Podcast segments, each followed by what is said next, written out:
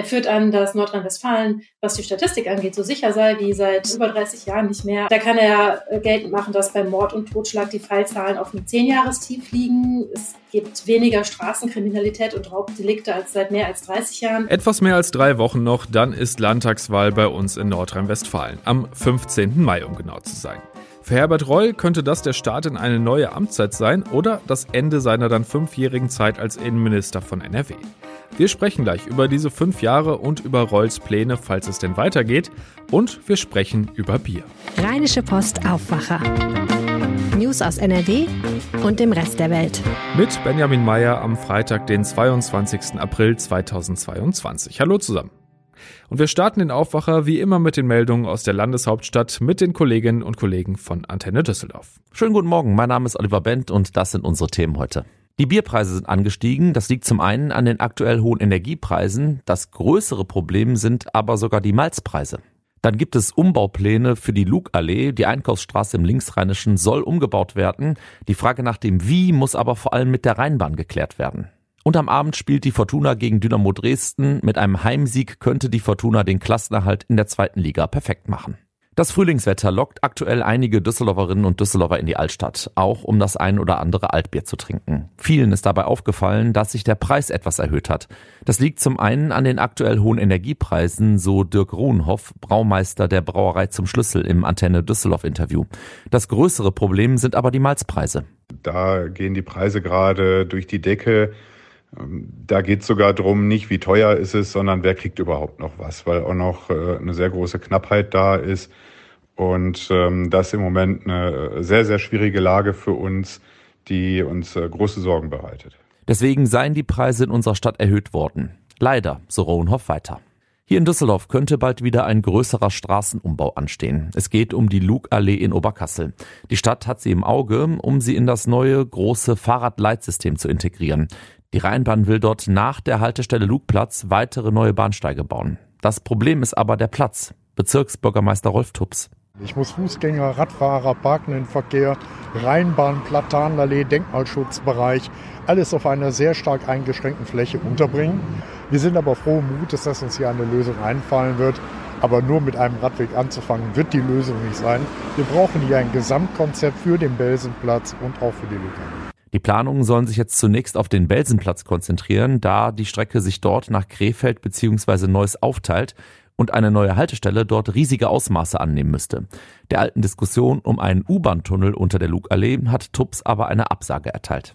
Die Fortuna kann heute Abend den Klassenerhalt in der zweiten Liga perfekt machen. Voraussetzung dafür ist ein Sieg im Heimspiel gegen Dynamo Dresden.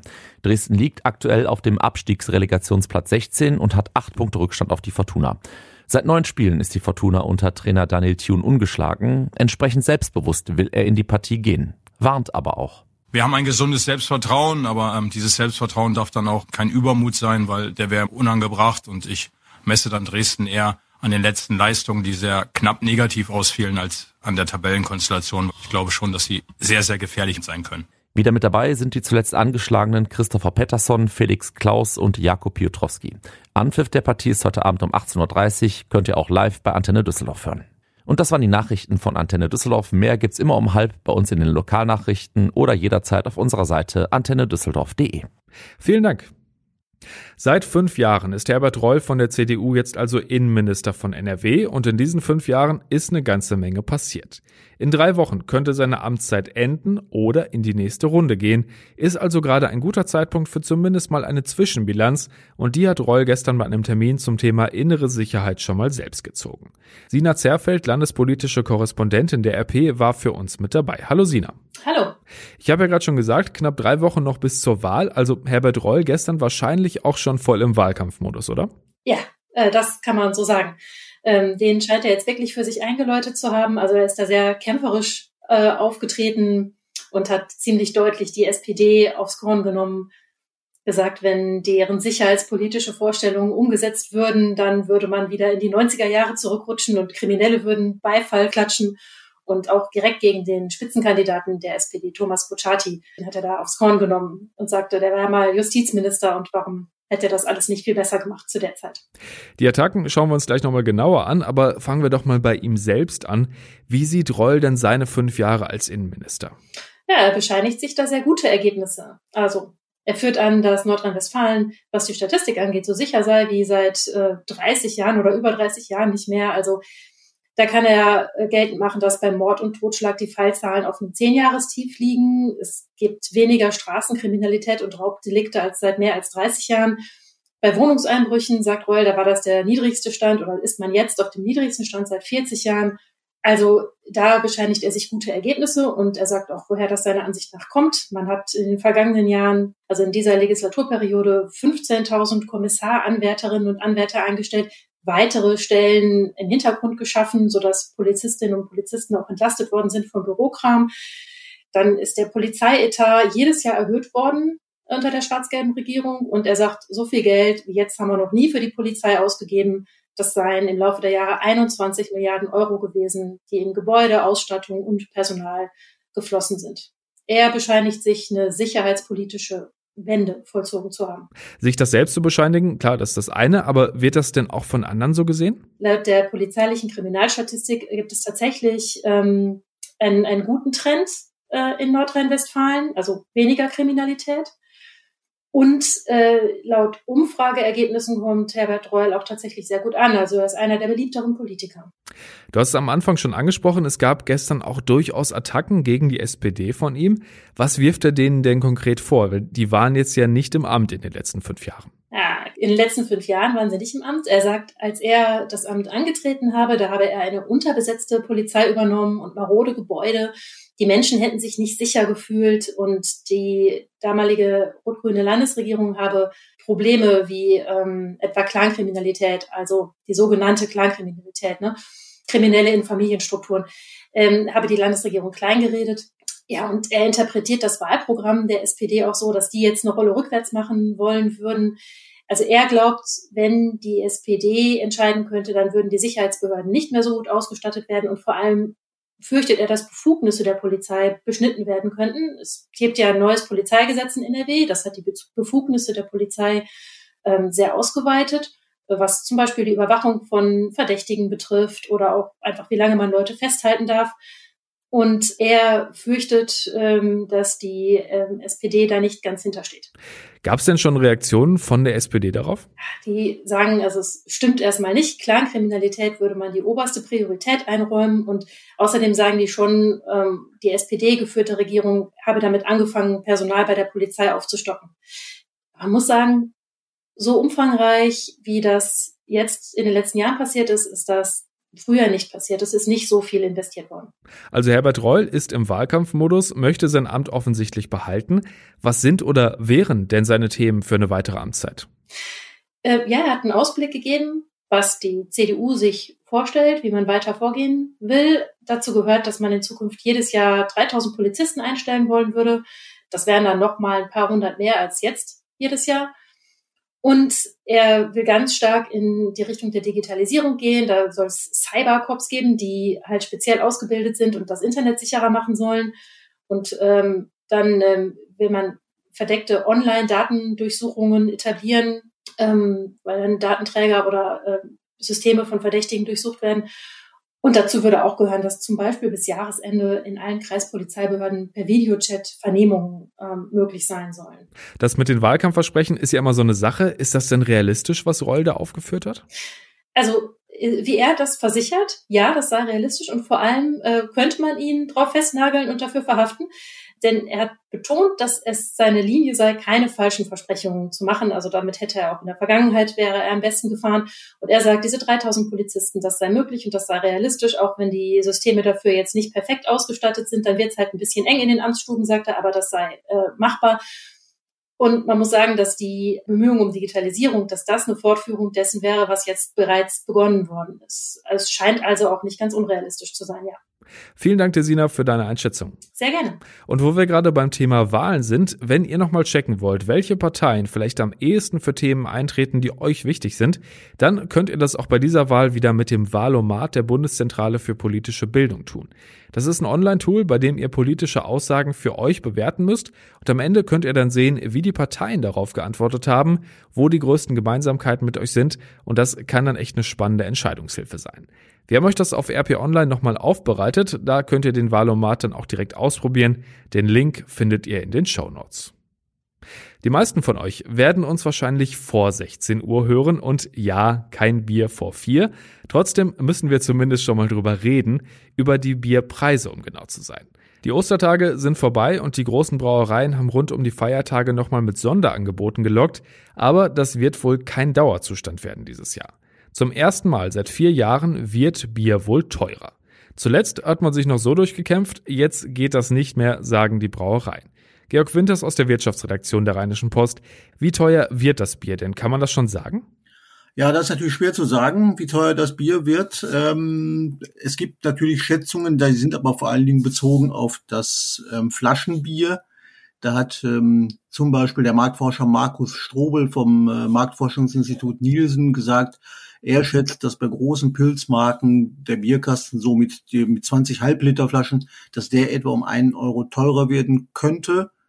Ähm, das wären dann so Preiserhöhungen, die um die zehn Prozent vielleicht lägen. Und das ist vielleicht das, was den Bierkäufer im Getränkemarkt erwartet.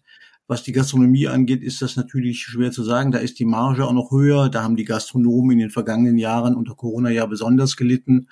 Äh, da würde ich jetzt auch mal keine Prognose wagen. Ähm, wer jetzt derzeit mal ins Restaurant geht, der hat ja auch schon gemerkt, dass das Essen teurer geworden ist und das Bier wird da keine Ausnahme machen am Ende des Tages, glaube ich. Wundert jetzt ja auch nicht wirklich, Thema Corona. Die Pandemie hat ja auch den Brauereien ziemlich zugesetzt, ne? Ja, die haben deswegen richtig gelitten, weil ja alle Veranstaltungen ausgefallen äh, sind. Die Kirmessen sind ausgefallen, andere Großveranstaltungen sind ausgefallen, Konzerte sind ausgefallen. Die Gastronomie hat zwei Lockdowns hinter sich. Die waren ja wieder Einzelhandel immer besonders vom Lockdown getroffen. Und das hat natürlich vor allen Dingen jene getroffen, die Fastbier äh, verkaufen. Ähm, und das war natürlich dann heftig. Die liegen derzeit, glaube ich, zumindest hat das der Deutsche Brauerbund im Februar noch gesagt, ähm, lagen die, glaube ich, nochmal drei bis vier Prozent unter dem Vorjahresniveau und ich sag mal so acht, irgendwo zwischen acht und zehn Prozent unter dem Niveau vor der Pandemie. Das ist ja schon fast verwunderlich, dass der Preis nicht längst gestiegen ist, oder? Ähm, ja, die haben sich wohl zurückgehalten. Äh, teilweise konnten sie auch gar nicht, weil sie gar nicht die Gelegenheit hatten, Bier zu verkaufen, muss man ja auch sagen. Ähm, sie hätten auch schon vorher erhöhen können. Sie hatten schon Grund genug dazu, weil ja viele Materialien teuer geworden sind, weil es Lieferengpässe schon gab, ähm, bevor der Ukraine-Krieg ausgebrochen ist. Und schon da konnte man erwarten, dass die Bierpreise steigen. In dem, was die Bierbrauer, ich sag mal, ich glaube, im Februar verkündet haben, sind die aktuellen Entwicklungen in der Ukraine auch noch gar nicht mit drin. Heißt, der Krieg in der Ukraine hat auch Auswirkungen auf die Branche, ne? Ja, es ist insofern natürlich ein Hammer, weil äh, die Energiepreise sind natürlich wie für alle in der Wirtschaft gewaltig gestiegen. Das trifft also Gas und Öl und Strom. Ähm, deswegen haben ja auch alle äh, immer Angst vor einem Gasembargo, weil das natürlich die Gaspreise nochmal massiv nach oben treiben könnte. Und das ist natürlich dann auch schwierig für die Bierbrauer, ähm, die zudem auch weniger Malz kriegen als vorher. Auch das ist ja so ein Rohstoff, den die Bierbrauer brauchen. Und das kommt dann auch aus dem Ausland. Und das ist natürlich dann so ein zusätzlicher Hammer, der auf all die Probleme noch draufkommt, die die Brauer schon in den vergangenen beiden Jahren wegen Corona und der damit verbundenen Probleme hatten. Fürs Wochenende sind jetzt wieder 20 Grad angesagt. So langsam sind wir im Frühling angekommen. Und eigentlich wäre ja die Biergartensaison der Zeitpunkt für die Branche wieder Gewinne zu machen. Verprellt man jetzt nicht vielleicht auch Biergartenbesucher, weil es denen zu teuer wird? Ja, das wäre die Zeit, um das zu machen. Und äh, wenn wir ganz ehrlich sind, alle, die wir gerne mal ein Bier trinken, hoffen natürlich auch darauf, dass das geht. Äh, man kriegt ja so ein bisschen in der Gastronomie schon die Entspannung mit. Da sind zwar alle immer noch mit Masken unterwegs, aber alle freuen sich, dass sie wieder irgendwo in ein Lokal reingehen können. Und ich sag mal, wenn man ein bisschen vorsichtig ist im Sommer und sich, glaube ich, nicht allzu sehr auf der Pelle hängt, dann könnte man auch im Biergarten wahrscheinlich wieder einen gemütlichen Bier trinken. Und das wird die Brauer dann eigentlich auch freuen. Aber die wagen derzeit selbst keine Prognose, wie dieses Jahr ausgehen wird, weil die auch nicht wissen, was im September passiert. Georg Winters war das zum Thema steigende Bierpreise und noch mehr Gerstensaft gibt's morgen hier im Aufwacher. Am Tag des Bieres nimmt Helene Pawlitzki euch mit nach Korschenbruch, die Heimat von Hannen und Boltenalt. Zwei Brauereien mit einer sehr langen Geschichte, die jetzt eins werden. Was das für die Region bedeutet und für die Zukunft des Altbiers, das bespricht sie mit einem Gast, der Altbier so sehr liebt, dass er in einer ehemaligen Brauerei lebt. Könnt ihr euch morgen anhören. Viel Spaß dabei. Und wir schauen, was heute noch wichtig wird. Außenministerin Annalena Baerbock ist heute zu Besuch in Litauen. Bei dem Treffen mit dem Staatspräsidenten und dem Außenminister geht es vor allem um den russischen Angriffskrieg in der Ukraine und die Reaktionen von EU und NATO. Die EU könnte sich heute auf ein Gesetz einigen, das gleich mehrere Aspekte des digitalen Lebens regeln soll, das sogenannte Gesetz über digitale Dienste. Damit sollen sowohl gesellschaftliche Aspekte wie Hassrede im Netz als auch wirtschaftliche Probleme wie der Online-Verkauf gefälschter Produkte angegangen werden. Und im NRW-Landtag ist heute nochmal die sogenannte Mallorca-Affäre Thema. Es geht darum, wann Ministerpräsident Hendrik Wüst von der Geburtstagsfeier der damaligen Ministerin Heinen Esser auf Mallorca erfahren hat. Bauministerin Ina Schachenbach, Europaminister Stefan Holter-Pförtner und die damalige Staatssekretärin Serap Güler, alle von der CDU, waren anderthalb Wochen nach Beginn der Flutkatastrophe im Juli letzten Jahres nach Mallorca zu der Feier geflogen. Heiden Esser war nach Enthüllungsberichten über die Feier durch den Kölner Stadtanzeiger dann zurückgetreten. Und dann haben wir wie immer am Freitag noch unsere Kulturtipps für euch von Wolfram Görz. Heute bereisen wir zweimal die Insel und bleiben doch daheim. Die Hagener Band Green spielt demnächst in der Dortmunder Westfalenhalle Werke von Pink Floyd und nimmt ein ausgewachsenes Symphonieorchester und einen Kinderchor dazu. Und das müssen sie auch, denn sie wollen unter anderem das atemberaubende und opulente Frühwerk Atom Mother Heart aufführen. Danach bleiben wir vollends in unserem Ohrensessel, begeben uns aber gedanklich in den Londoner Norden, wo der neue Kriminalroman von Elizabeth George spielt. Den müssen Sie unbedingt gelesen haben. Er heißt Was im Verborgenen ruht. Und schließlich lauschen wir Asmik Grigorian, dem neuen Star der Salzburger Festspiele. Die litauische Sopranistin singt Lieder des russischen Komponisten Sergei Rachmaninow, die man, so finde ich, auch in Zeiten des Krieges mit Genuss hören darf. Könnt ihr alles nochmal in Ruhe nachlesen, den Link gibt es in den Show Notes. Und zum Schluss schauen wir natürlich noch aufs Wetter und das bringt auch heute wieder so 17 bis 20 Grad. Dabei kann es aber auch immer mal wieder stärker bewölkt sein und örtlich fallen auch mal ein paar Tropfen Regen. Der Samstag dann wieder mit noch mehr Sonne und wieder bis zu 20 Grad. Erst am Sonntag ist dann wirklich Regen angesagt. Und das war der Aufwacher am Freitag, den 22. April 2022. Kommt gut ins Wochenende. Bis dann. Mehr Nachrichten aus NRW gibt's jederzeit auf RP Online. rp-online.de